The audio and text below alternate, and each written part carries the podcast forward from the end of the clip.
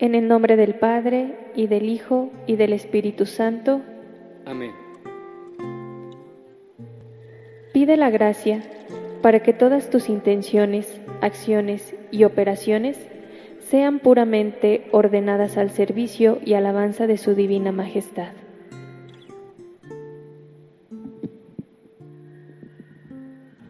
La recuperación de Íñigo fue un tiempo silencioso de reposo en su cama.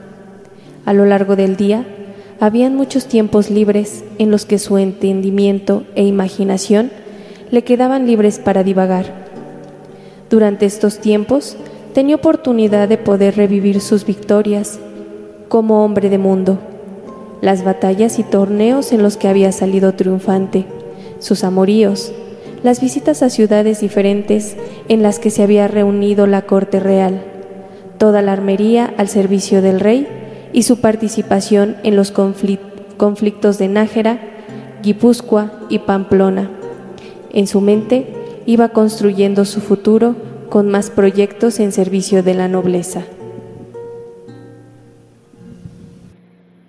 Pedir conocimiento interno de la vida de San Ignacio de Loyola, de sus sentimientos, pensamientos, motivaciones e intereses para poder comprenderlo y aprender de su testimonio. Entre las divagaciones en las que invertía su tiempo, había una en particular que le obsesionaba, y sin darse cuenta le quitaba entre tres y cuatro horas. Esta gran inquietud oscilaba en lo que tendría que hacer en servicio de una señora en los medios que tomaría para poder ir a la tierra donde ella estaba. Iba pensando en los piropos y los hechos de armas que haría en su servicio. Su vanidad para conquistar a la señora le lleva a no pretender a cualquier mujer de la nobleza, sino a una reina o a una princesa. Sin duda, Íñigo era todo un caballero romántico, andante e hidalgo pero la mujer a quien quería cortejar pudo haber sido la idealización de una dama, a quien embellecía e imaginaba perseguida como un sueño imposible. Pudo haber sido también de su Dulcilena,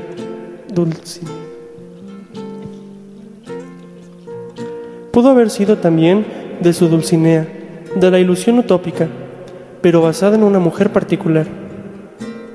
Aun cuando este pensamiento le llevaba gran cantidad de tiempo. Sin embargo, le quedaba mucho tiempo de ocio y aburrimiento interminable. Así, le pidió a su cuñada que le consiguiera unos libros de caballerías para leerlos. Sin embargo, desde hacía tiempo atrás que en la casa de su hermano no existía libro alguno no piadoso o profano. La mujer tenía entre sus pertenencias algunos y se los llevó hasta su habitación a decir La vida de Cristo, del monje, cartujo Ludolfo de Sajonia, traducida al castellano por, por Fray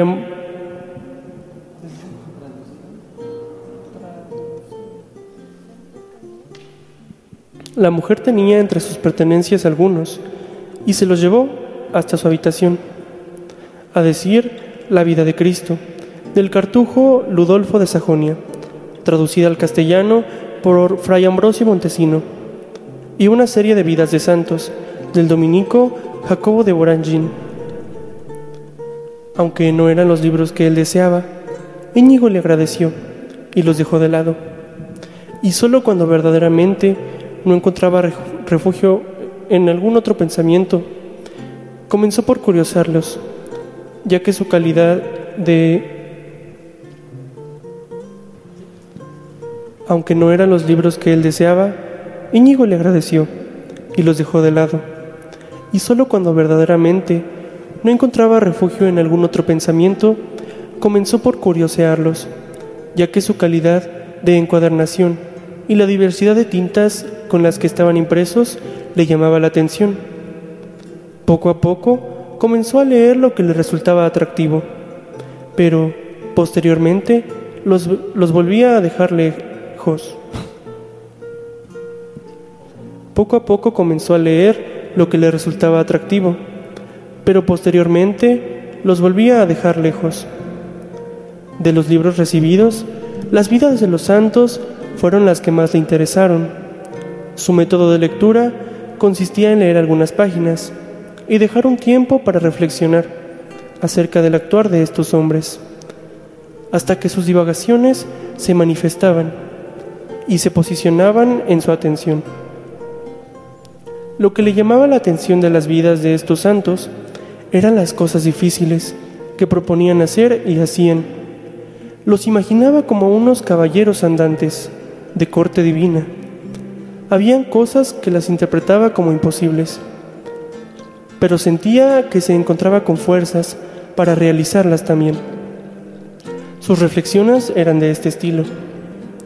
Santo Domingo hizo esto y esto otro. Yo también lo voy a hacer. Y se le pasaba igualmente mucho tiempo en estas actividades. Volvían después las imaginaciones caballerescas, hasta que, cansado de pensar, se dedicaba a hacer otras cosas.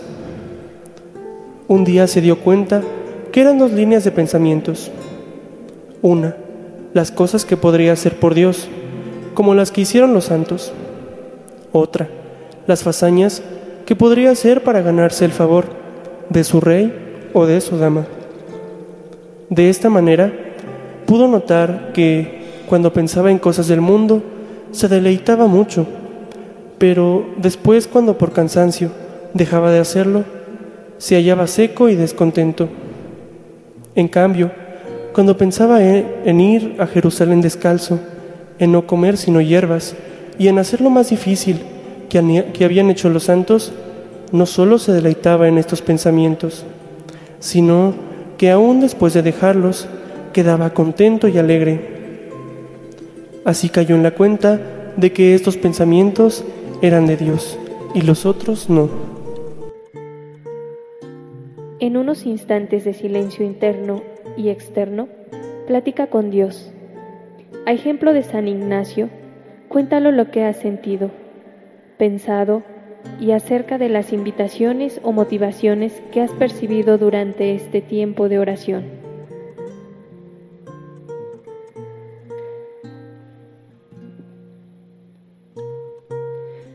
Toma, Señor, y recibe toda mi libertad, mi memoria, mi entendimiento, toda mi voluntad, mi haber y poseer. Tú me lo diste, a ti, Señor, lo torno todo es tuyo, dispona tu voluntad. Dame tu amor y gracia, que ésta me basta. Amén. Señor, ten piedad. Señor, ten piedad. Cristo, ten piedad. Cristo, ten piedad. Señor, ten piedad. Señor, ten piedad. Jesucristo, óyenos. Jesucristo, óyenos. Jesucristo, escúchanos. Jesucristo, escúchanos. Dios Padre Celestial, ten piedad de nosotros. Dios Hijo del Padre Redentor del mundo, ten piedad de nosotros. Dios Espíritu Santo, ten piedad de nosotros. Dios Uno y Trino, ten piedad de nosotros. Santa María, concebida sin pecado original, ruega por nosotros. Celador del amor a María, ruega por nosotros. Terrible adversario de la herejía, ruega por nosotros Apoyo de la Iglesia militante. Ruega por nosotros. Promotor de la frecuencia de los sacramentos. Ruega por nosotros. Fortaleza de los que combaten por la fe. Ruega por nosotros. Sostén de la débil juventud. Ruega por nosotros. Vaso de elección en el que brilla el nombre de Jesús. Ruega por nosotros. Defensor de la Santa Religión Católica. Ruega por nosotros. Enemigo declarado del vicio ruega por nosotros. Propagador de la verdad del Evangelio, ruega por nosotros. Procurador ardiente de la mayor gloria de Dios, ruega por nosotros. Imitador de los trabajos de Jesucristo, ruega por nosotros. Luz y gloria del mundo cristiano, ruega por nosotros. Director prudente de las almas, ruega por nosotros. Maestro ilustrado de la vida espiritual, ruega por nosotros autor de los ejercicios espirituales, ruega por nosotros. Perdonador generoso de injurias, ruega por nosotros. Examinador austero de tus pensamientos y acciones, ruega por nosotros. espejo de verdadera piedad, ruega por nosotros. prodigio de humildad, ruega por nosotros. tú, que intercedías por la salud de los enfermos, ruega por nosotros. tú, que intercedes por la vida de quienes la han perdido por el pecado, ruega por nosotros. tú que corriste tras las ovejas descarriadas, ruega por nosotros. Refugio de afligidos, ruega por nosotros. consuelo de los desgraciados, ruega por nosotros. tú, que estuviste abrazado de amor divino, ruega por nosotros. modelo y celador de la obediencia, ruega por nosotros. admirable por tu castidad y, la por, y por la protección que das a los que quieren practicar esta virtud, ruega por nosotros. amador de la pobreza, ruega por nosotros. celador ardiente de la salvación de las almas, ruega por nosotros. terror de los demonios, ruega por nosotros. modelo de todas las virtudes, ruega por nosotros. prevenido de las inspiraciones divinas, ruega por nosotros. admirador del misterio de la Santísima Trinidad, ruega por nosotros. devoto afectuoso de los santos ángeles, ruega por nosotros. igual a los apóstoles en la solicitud por las almas, ruega por nosotros. lleno del espíritu de los profetas, ruega por nosotros. heroico en la austeridad de la vida, ruega por nosotros. Cordero de Dios, que quitas los pecados del mundo, Óyenos, Señor. Cordero de Dios, que quitas los pecados del mundo, Perdónanos, Señor. Cordero de Dios, que quitas los pecados del mundo, Ten piedad y misericordia de nosotros, ruega por nosotros, San Ignacio de Loyola, para que seamos dignos de alcanzar las promesas de Jesucristo. Dios Todopoderoso, que por ministerio del glorioso San Ignacio diste a la Iglesia militante un nuevo socorro para propagar en todas partes la gloria de tu santo nombre.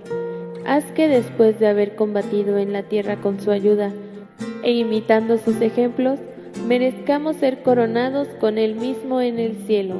Por nuestro Señor Jesucristo, que vive y reina en unidad con el Espíritu Santo por los siglos de los siglos. Amén.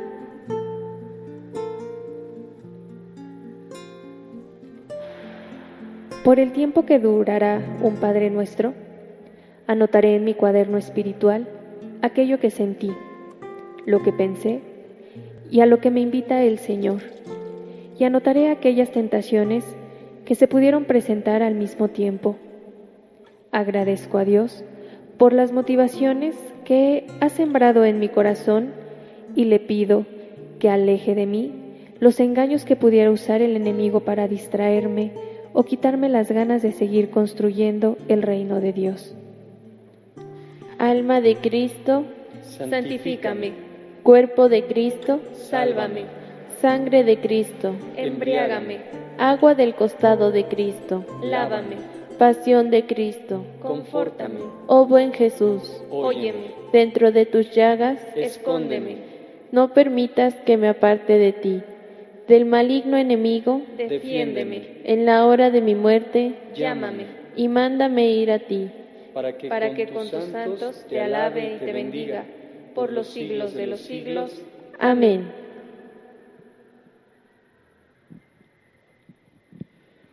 Muy querido y admirado San Ignacio, te admiro mucho por tus acusados contrastes, tu primera vida algo desenfrenada en todos los aspectos y luego tu conversión, la herida de tu pierna, grave, muy dolorosa físicamente y más penosa para tu vanidad, pues a pesar de las cirugías te dejó con una pierna un poco más corta que la otra. En la larguísima etapa de recuperación te llamó el Señor. La luz que te dio encontró una respuesta de aceptación total. Tu entrega en Montserrat, tu oración y meditación amplísima en Manresa fueron tus ejercicios espirituales, que luego codificaste y transmitiste. Tu viaje a Tierra Santa, luego tu decisión de ser sacerdote, lo largo y difícil de tus estudios invocaron al encontrar compañeros fieles y ante la palabra de Dios, te seré favorable en Roma. Todo ayudó a la fundación de la Compañía de Jesús, una orden amplia, numerosa y siempre activa en la Iglesia, que ha cumplido muy bien con su lema, para la mayor gloria de Dios. Por todo esto, te pido que yo, como tú, pueda en todo amar y servir. Ayúdame en mis necesidades espirituales y materiales, pero sobre todo que me parezca a ti en tu amor total y absoluto. Amén.